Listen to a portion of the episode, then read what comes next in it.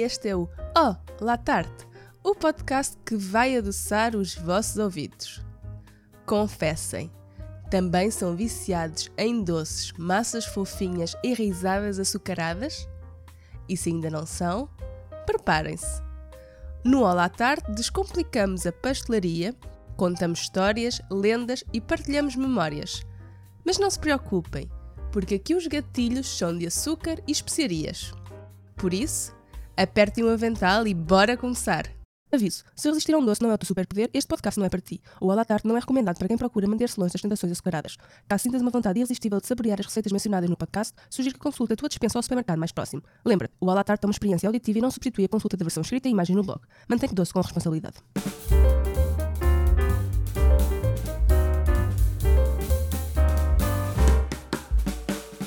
E no episódio de hoje, folares de erva doce. Nada melhor para entrar no mês da Páscoa do que uma receita de folares de Páscoa. Sim, para os mais distraídos, a Páscoa é já este dia 31 de março. E estes bolos, com a sua forma de ninho redondo e os seus ovos cozidos apresentados com casca no centro, são sem dúvida indispensáveis nesta época.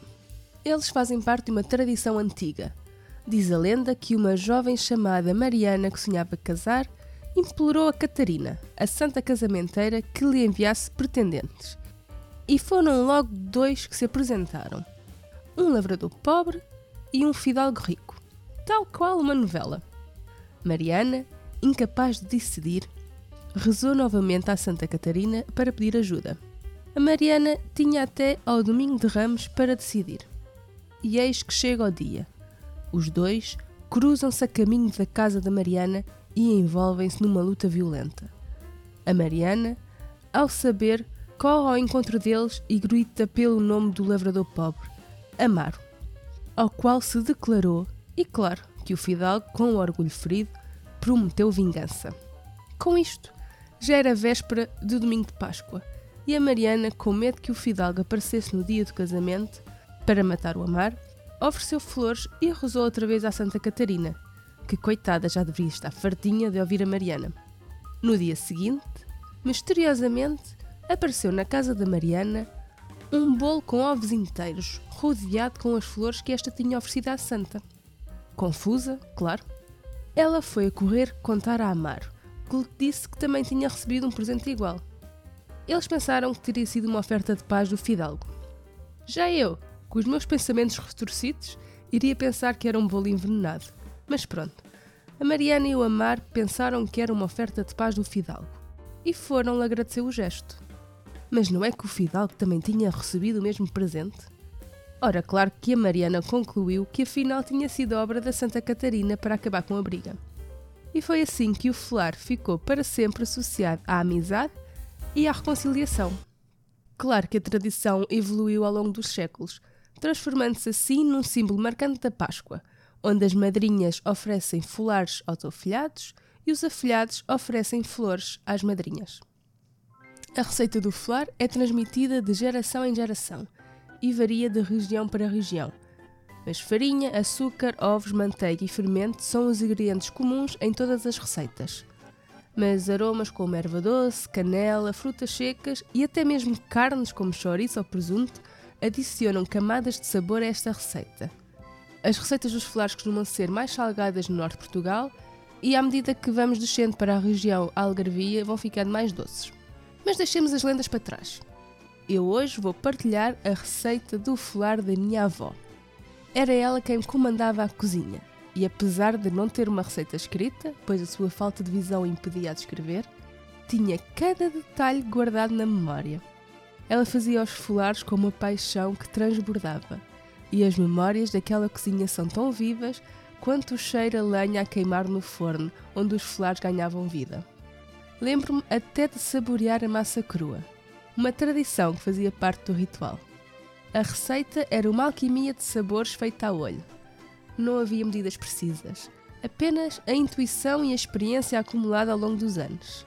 A minha mãe registrou os ingredientes e as quantidades, mas sem a magia do toque pessoal da minha avó, Cada tentativa era falhada. Cada folar feito pela minha avó era uma obra-prima única, não replicável. Infelizmente a idade já não deixa a minha avó criar estas delícias como antes. Mas as memórias persistem. O prazer genuíno que ela tinha em oferecer este folares a todos ao redor é algo que tentamos recriar, mesmo sabendo que nunca será o mesmo. E assim continuamos a preservar as suas receitas, com tentativas de recriação, mantendo viva a chama das lembranças e o sabor inconfundível do folar de erva doce que marcou a nossa família.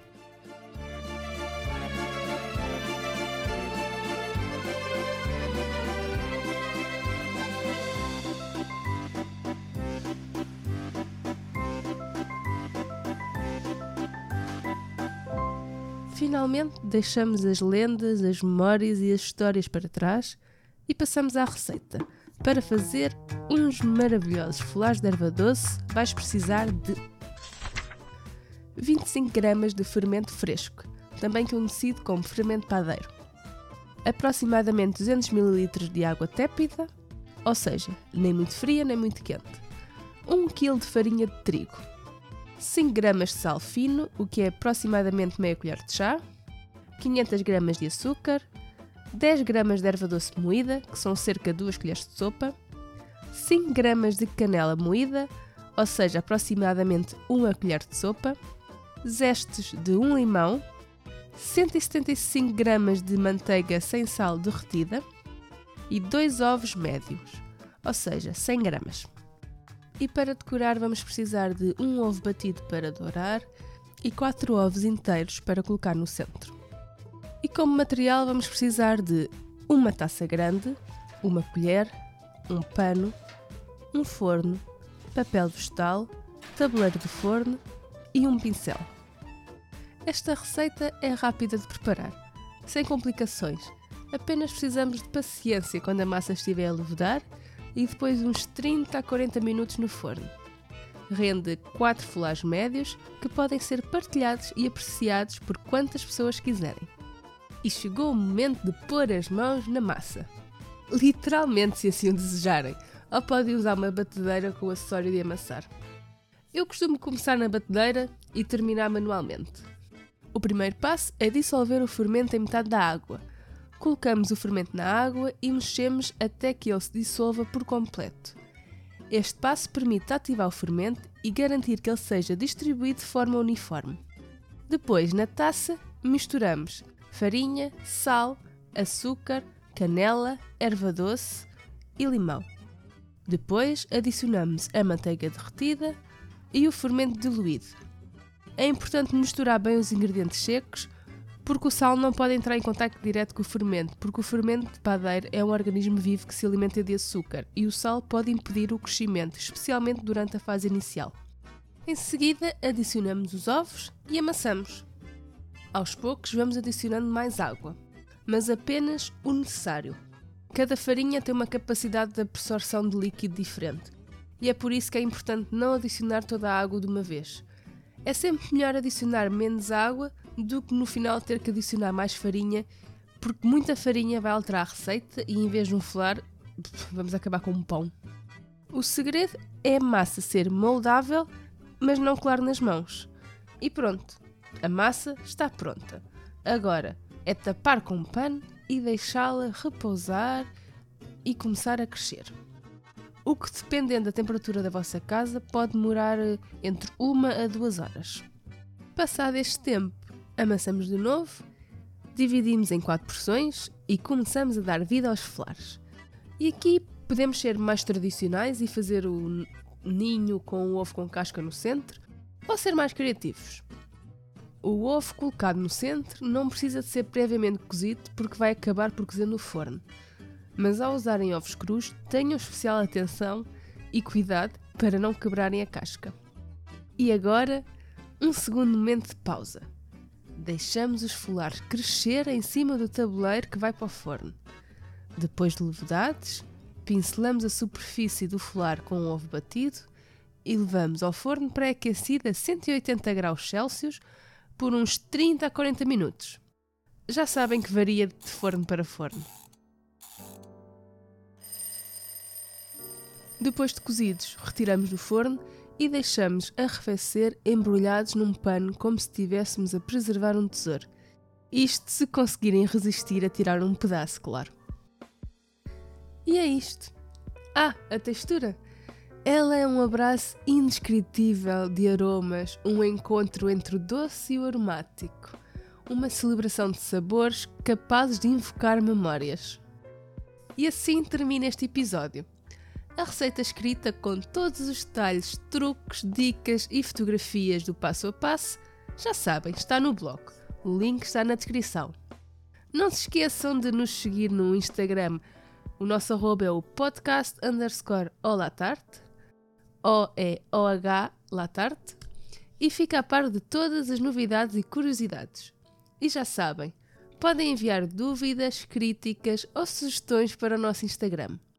Digam-me se gostaram, se não gostaram, qual a receita que querem, ou digam apenas que ouviram, até para eu saber que não estou a fazer isto para o coitado do meu marido ser o único a ouvir já que ele já me faz o favor de editar o podcast. Se ele descobre que tem tanto trabalho para ele ser o único ouvinte. Bom, se gostaram, subscrevam, ponham gosto, ponham 5 estrelas, comentem e partilhem, porque é grátis, mas ajuda muito. E se não gostaram, pronto. Também o que é que se pode fazer? Nem toda a gente pode ter bom gosto. E é na boa, podem só partilhar mesmo com aquele vosso amigo com o qual criticas tudo e todos. Sim, esse mesmo que estás a pensar. Assim, ouvem os dois o episódio e têm assunto para falar. Mas vá. Obrigada por teres ouvido este episódio até ao final. Para o próximo episódio tenho mais uma receita tradicional de Páscoa. Consegues adivinhar qual é? Encontramos-nos no próximo episódio. Tchau!